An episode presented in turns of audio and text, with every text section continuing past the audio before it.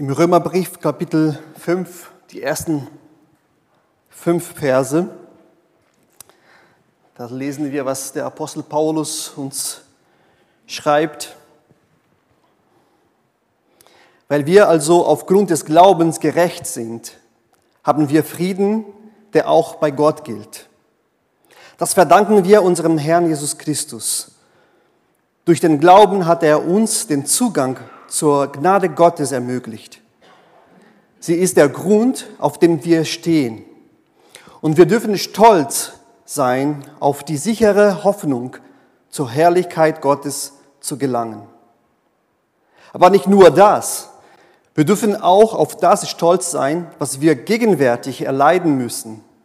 Denn wir wissen, das Leid lehrt, stand, standhaft zu bleiben. Die Standhaftigkeit lehrt, sich zu bewähren. Die Bewährung lehrt zu hoffen. Aber die Hoffnung macht uns nicht zum Gespött, denn Gott hat seine Liebe in unseren Herzen hineingegossen. Das ist durch den Heiligen Geist geschehen, den Gott uns geschenkt hat.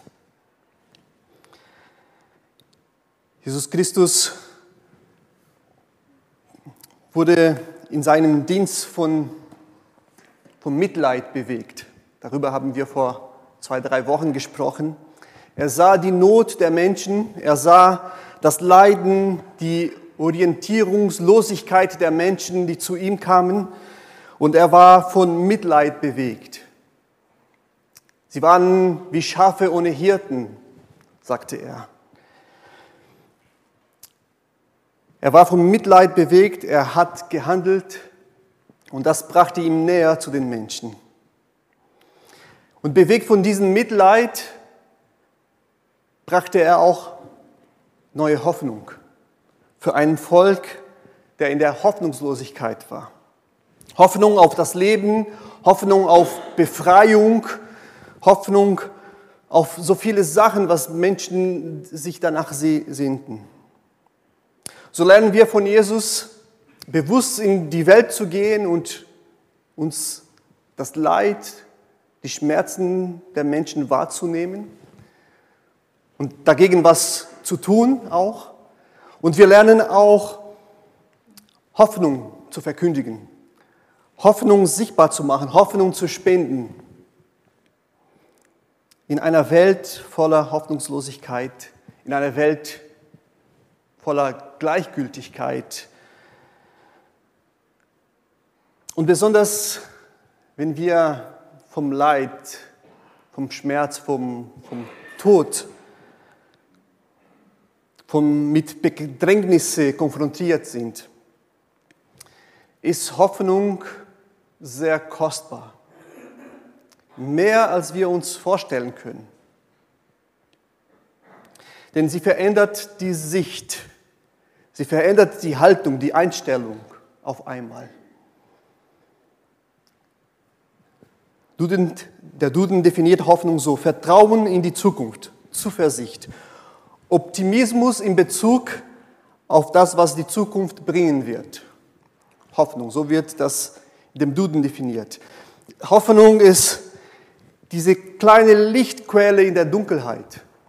Hoffnung ist, so wie wir sagen, das Licht am Ende des Tunnels.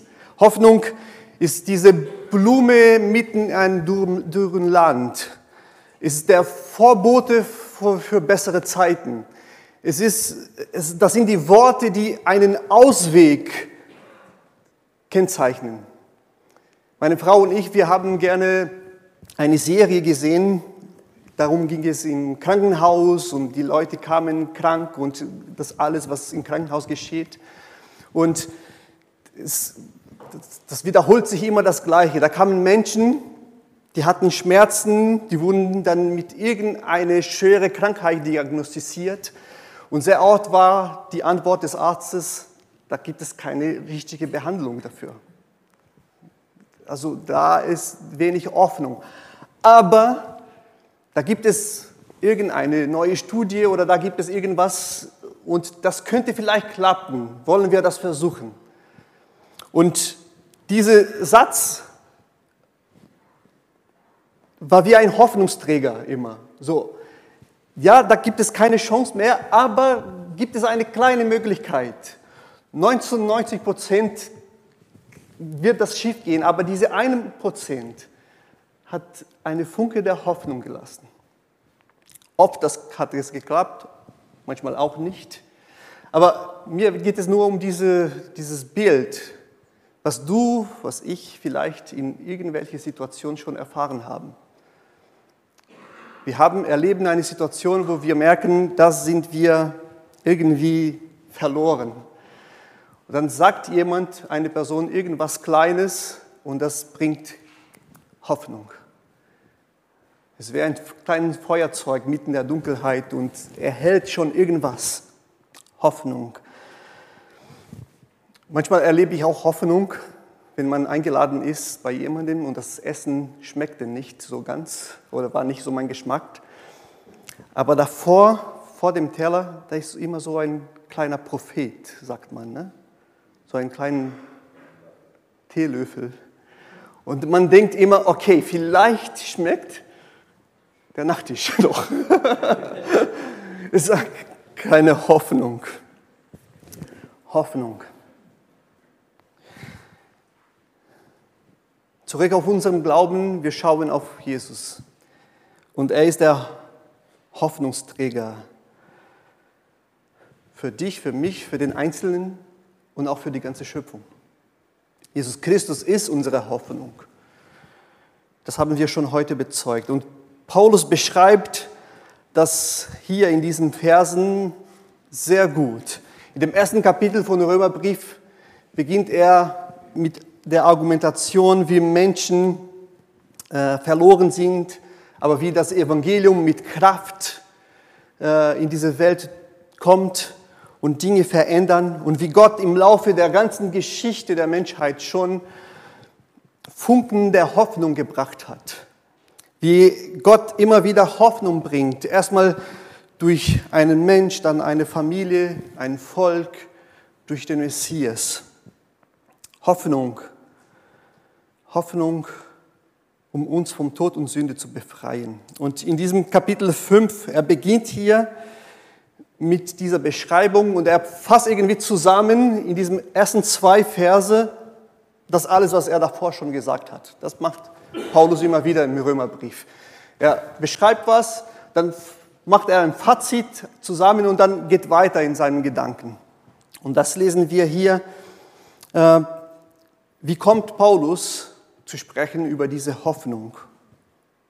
Weil wir also aufgrund des Glaubens gerecht sind, haben wir Frieden, der auch bei Gott gilt. Das verdanken wir unserem Herrn Jesus Christus. Durch den Glauben hat er uns den Zugang zur Gnade Gottes ermöglicht. Sie ist der Grund, auf dem wir stehen. Gottes Absicht ist, uns gerecht zu machen. Warum nennt Paulus hier uns zu erlösen? Nicht. Gott will uns nicht einfach retten, er will uns gerecht machen. Was heißt das gerecht machen? Wenn wir das hören, normalerweise verstehen wir, naja, es geht Gerechtigkeit, ne? Gerechtigkeit verpassen. Das ist so eine Strafe verpassen oder eine Entschädigung, eine Wiedergutmachung. Aber allein dieses Konzept ist zu klein für die Gerechtigkeit Gottes. Bei der Gerechtigkeit Gottes geht es mehr darum, die Dinge wieder in Ordnung zu bringen, die Dinge wieder zu ihrem ursprünglichen Ziel zurückzubringen. Und also es geht darum, uns wieder zu dem zu machen, wozu wir geschaffen sind. Das ist die Gerechtigkeit Gottes. Er will uns gerecht machen, damit wir gerecht werden, unsere Bestimmung vor ihm. Wenn ich mit meinen Kindern mit Lego spiele. Legos wurden für ein bestimmtes Ziel erschaffen. Aufbauen und wieder zerstört werden, um wieder aufzubauen. Ich als erwachsener Mann habe ich die Tendenz, die Legos aufzubauen und die so schön lassen, wie sie da sind. Würde ich gerne vielleicht wie in dem Film von Lego machen, auch alles kleben, damit das alles fest bleibt. Meine kleine Tochter Olivia, wir spielen zusammen diese Duplus und dann baue ich immer so einen Turm. Und wenn ich so ungefähr so hoch bin, dann kommen sie und puff, zerstört alles. Und sie bringt wieder Gerechtigkeit. Sie macht Legos wieder zu dem, was Legos geschaffen sind. Aufgebaut, zerstört, aufgebaut, zerstören. Dazu sind Legos geschaffen. Würde ich Legos einfach so lassen, aufbauen und für immer so in eine Ecke, das würde nicht gerecht sein. Würde die Lego nicht ihren Ziel erfüllen. Gott macht uns gerecht. Er, macht, er bringt uns wieder zum Ziel, dass wir unserer Berufung nachgehen. Unser Schicksal ist, seine Herrlichkeit wieder zu spiegeln, Ebenbild Gottes zu sein. Menschen, die mit Gott leben, Menschen, die Gottes Eigenschaft, Gottes Wesen in dieser Welt widerspiegeln. Wenn wir uns Gott abwenden, wenn wir uns nicht mehr mit Gott zu tun haben wollen, folgen wir unseren eigenen Weg. Und dann tun wir was Ungerechtes. Es ist ungerecht. Wir leben nach unseren eigenen Streben nach unserem Egoismus. Wir leben für uns selbst. Wir bauen unser eigenen Reich. Wir, wir, wir wollen nur unsere eigenen Wohlergehen äh, finden. Wenn der Schöpfer, wenn Gott, wenn wir den Schöpfer, den Gott nicht mehr im Blick haben, nur uns selbst, da verfehlen wir unser Ziel. Wir denken, wir haben Freiheit, wir sind autonom, wir schaffen was, aber können wir das nicht. Und so wird unser Leben vom Bösen, von Gewalt, von Lügen gekennzeichnet. Gott hat uns Menschen erschaffen, damit wir seine Partner sind in dieser Welt. Damit wir mit ihm leben. Und damit wir unserer Berufung nachgehen. Und Gott handelt in Jesus Christus. Er kommt in diese Welt, zeigt uns, wie der Vater ist, zeigt uns, wie wir in dieser Verbindung mit Gott leben, damit wir wieder gerecht werden, damit wir wieder zu dem werden, wozu wir geschaffen sind. In Jesus Christus finden wir diesen ersten Mensch, der 100 Prozent als Gottes Ebenbild gelebt hat und er erfüllt ein Werk am Kreuz, um uns Vergebung zu schenken, um uns wieder in Versöhnung mit Gott zu bringen, damit wir wieder zu Gott schauen und erkennen, wie Gott ist und so durch den Geist Gottes verwandelt werden zu diesen Menschen, die gerecht sind vor ihm. Allein durch Jesus Christus. Wir schauen zu ihm und wir lassen uns von ihm formen. Weil wir also aufgrund des Glaubens gerecht sind, des Glaubens an Jesus Christus, haben wir Frieden, der bei Gott gilt. Wir verdanken, das verdanken wir allein Jesus Christus. Alles, was wir von Gott haben, alles, was wir von Gott erkennen können, erkennen wir nur wegen Jesus Christus. Alles, was Liebe, was Hoffnung, was Frieden, was Gerechtigkeit ist, das verdanken alles allein Jesus Christus. Aufgrund des Glaubens. Es beginnt mit unserem Glauben. Durch den Glauben hat er uns den Zugang zur Gnade Gottes ermöglicht. Sie ist der Grund, auf dem wir stehen. Das ist erstmal die Zusammenfassung, was Paulus sagt, von dem alles, was er schon davor geschrieben hat. Wir stehen auf diesem Grund des Glaubens. Das ist, was uns trägt. Das, ist, das, das, das hält uns am Leben. Und dann schreibt er im Vers 2, und wir dürfen stolz sein auf die sichere Hoffnung, zur Herrlichkeit Gottes zu gelangen. Und diese Formulierung hier finde ich sehr spannend.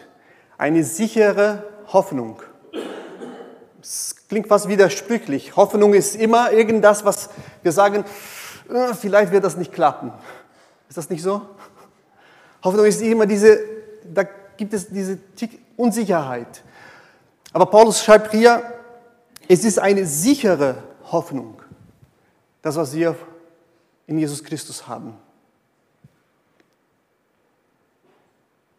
Aus der Glaube heraus wird eine sichere Hoffnung. Warum? Weil wir Jesus Christus haben. Und in Jesus Christus sehen wir schon all das, was Gott tun möchte mit uns. Auch wenn wir durch den Tod gehen, Jesus Christus ist auferstanden und das soll auch unsere Zukunft sein. Und so entsteht nicht nur eine Hoffnung, na, vielleicht wird irgendwas am Ende der Zeiten, es ist eine sichere Hoffnung.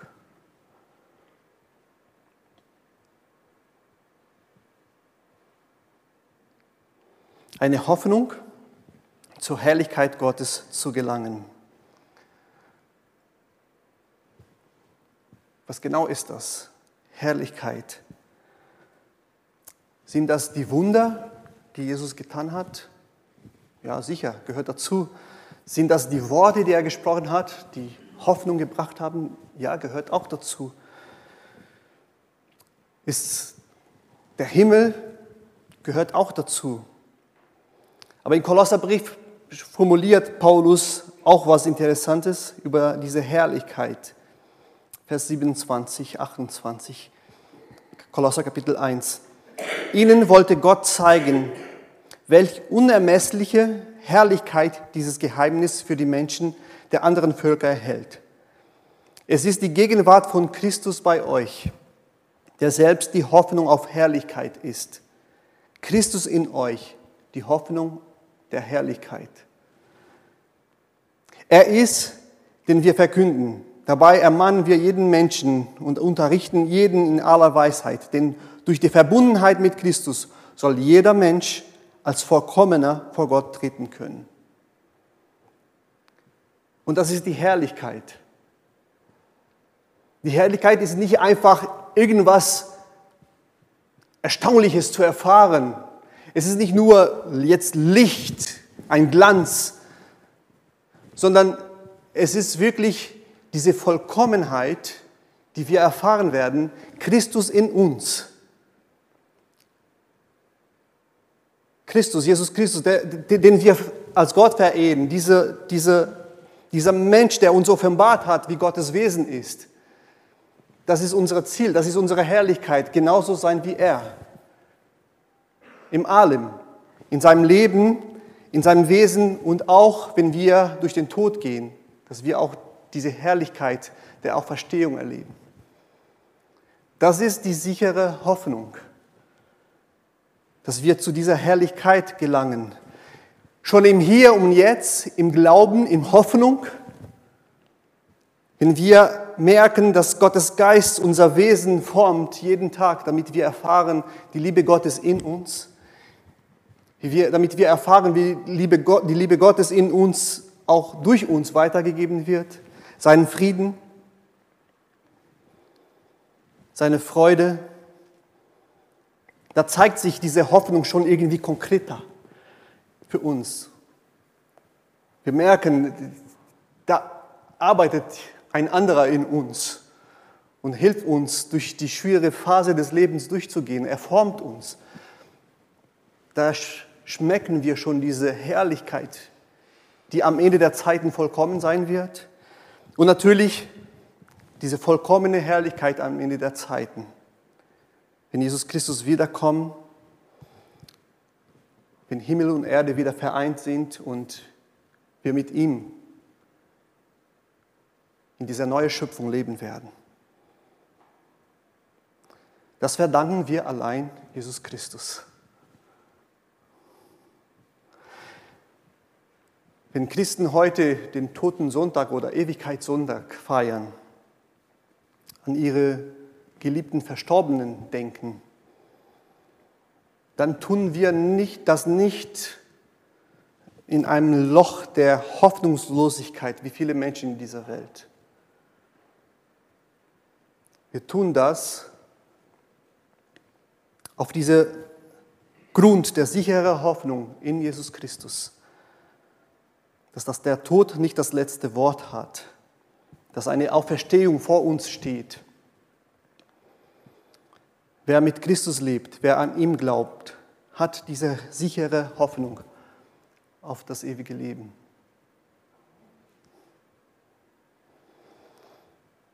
Aber Paulus ist hier nicht fertig mit seinen Gedanken. Vers 3. Aber nicht nur das. Wir dürfen auch auf das stolz sein. Diese Formulierung ist interessant. Ne? Wir können uns rühmen, schreibt Luther. Wir dürfen stolz sein, ein gesunder Stolz. Was wir gegenwärtig erleiden müssen. Oh nein. Was meinst du hier, Paulus? Denn wir wissen, das Leid lehrt, standhaft zu bleiben. Die Standhaftigkeit lehrt, sich zu bewähren. Die Bewährung lehrt zu hoffen. Diese sichere Hoffnung ändert deine und meine Wahrnehmung, die Realität, in der wir leben, so, so, so grundlegend, so krass, dass wir diese ganz neue Perspektive bekommen, nicht nur auf unserem Leben so, sondern besonders in diesen Momenten des Lebens, wo wir Leid, wo wir Bedrängnisse erfahren. Und das ist das, was wir gar nicht erklären können, was passiert.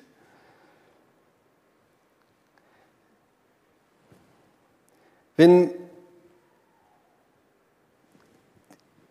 Ich, ich lerne eine neue Perspektive zu sehen, nicht mehr als ein Opfer des Systems, ein Opfer des Bösen in dieser Welt, sondern als ein Gestalter der Gegenwart im Licht der Hoffnung. Ich wiederhole das. Dieser sichere Grund auf der Hoffnung in Jesus Christus lehrt uns, obwohl wir leiden, obwohl es nicht einfach ist, auch das Leiden, auch die Bedrängnisse, dass wir uns selbst nicht als ein Opfer der Welt, der böse Welt zu sehen, sondern mitten im Leid als ein Gestalter der Hoffnung. Menschen, die den Blick für die Realität ganz anders haben. Denn in Nöte und Leiden lernen wir standhaft zu bleiben im Glauben. Warum? Weil Christus der Grund für alles ist, weil Christus unsere Hoffnung ist. Ich gebe nicht so schnell nach, denn ich weiß, das Böse, das, was ich erleide, hat nicht das letzte Wort. Aber das geht nur, wenn ich meinen Blick immer wieder zu Christus schaue. Sobald ich für die Umstände, für mich selbst nur schaue, da wackelt diese Hoffnung schaue ich zu Christus immer wieder neu. Das bringt Standhaftigkeit. Und diese Standhaftigkeit lehrt, sich zu bewähren. Und genau da zeigt sich die Hoffnung noch sicherer dann weiß ich, dass diese Hoffnung wirklich wahr ist, wenn ich diese Hoffnung erfahre, da wo ich mit meinen eigenen Kräften am Ende bin.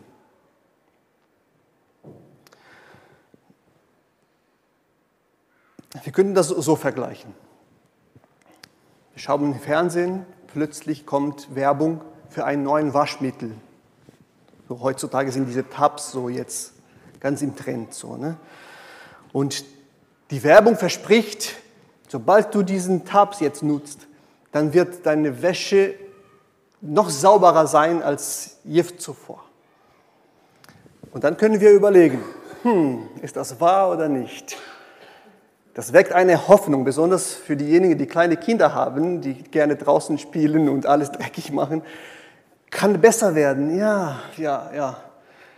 Dann nehme ich mir, kaufe ich mir das und die ersten Korbe mit Wäsche sind normale Wäsche. und die machen sauber, so wie die anderen Waschmittel. Dann denke ich mir, okay, die funktionieren schon, aber dann kommt die Zeit der Bedrängnisse. Dieser Tag, wo es regnet und die Kinder draußen gespielt haben, ganz dreckig. Und dann nimmst du diese ganz dreckige Wäsche, geschmutzt auch mit Essen und sowas und denkst du, jetzt ist der Tag der Bedrängnisse für die Waschmaschine. Du tust das da rein und diesen neuen Waschmittel rein. Wenn die Wäsche jetzt wirklich sauberer rauskommt als mit den anderen Waschmitteln, dann sagst du, Standhaftigkeit, der hat sich bewährt. Beim nächsten Mal, wenn du eine Werbung von dem gleichen Waschmittel siehst oder von der gleichen Marke, dann weißt du, diese, diese Standhaftigkeit, diese, diese, diese Hoffnung ist noch größer geworden, weil ich habe erfahren, diese Waschmittel tut, was er verspricht. Erleben wir eine schwierige Zeit persönlich und wir spüren, obwohl das schwierig ist, dass wir getragen werden von dieser Hoffnung. Diese Bedrängnisse, diese Hoffnung wächst und bewährt sich in diese schwierige Zeit. Das ist, was Paulus dann schreibt hier. Die Standhaftigkeit lehrt sich zu bewähren und die Bewährung lehrt dann wieder zu hoffen. Es beginnt mit Hoffnung, da kommt die schwierigen Zeiten, die Bewährung, es zeigt sich als wahr und die Hoffnung wächst. Weil dann kommt das nächste Mal, wo manchmal vielleicht die Schwierigkeiten noch größer werden. Aber die Hoffnung ist größer. Jedes Mal, wenn wir eine schwierige Zeit erleben und wir merken, wir sind in Gottes Hand, diese Hoffnung trägt uns, da wächst die Hoffnung. Und die Hoffnung wächst und die Hoffnung wächst. Und Paul sagt, darauf dürfen wir stolz sein. Wir lassen uns von dem Bösen, von den Systemen nicht als Opfer behandeln, sondern wir gestalten dann auch die schwierigen Zeiten im Licht der Hoffnung.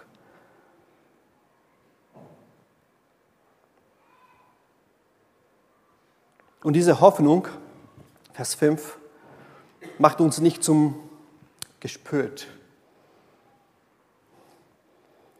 Sie lässt nicht zu Schanden werden. Diese Hoffnung macht mich nicht zum Narr. Das ist manchmal, was wir vielleicht empfinden können, wenn die Hoffnung uns einfach so in eine positive eine Haltung des Positivismus bringt ja, es wird schon gut. Ja, es, wird, es ist nicht einfach so ein wird schon gut. Sie wird uns nicht enttäuschen. Warum? Denn Gott hat seine Liebe in unserem Herzen hineingegossen.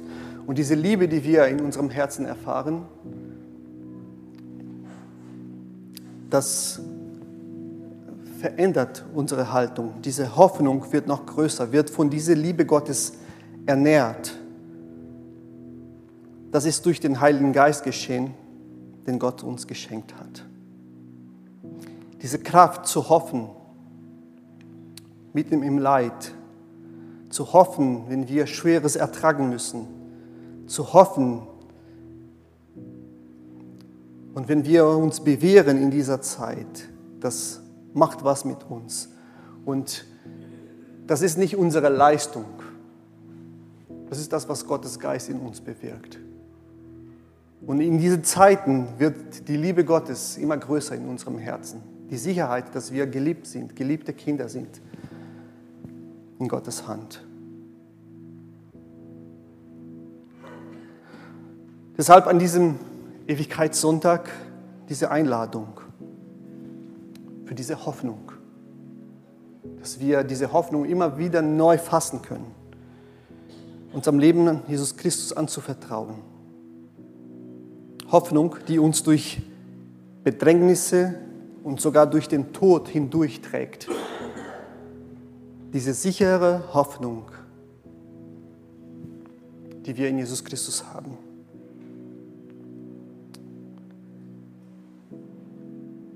Wir wollen gleich ein Lied singen, Herr aller Hoffnung, ich stehe vor dir.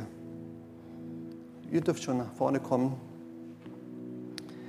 Herr aller Hoffnung, ich stehe vor dir, höre mein Bitten und neig dich zu mir. In dir ist das Leben, du bist mein Licht. Herr, deine Nähe gibt mir Zuversicht.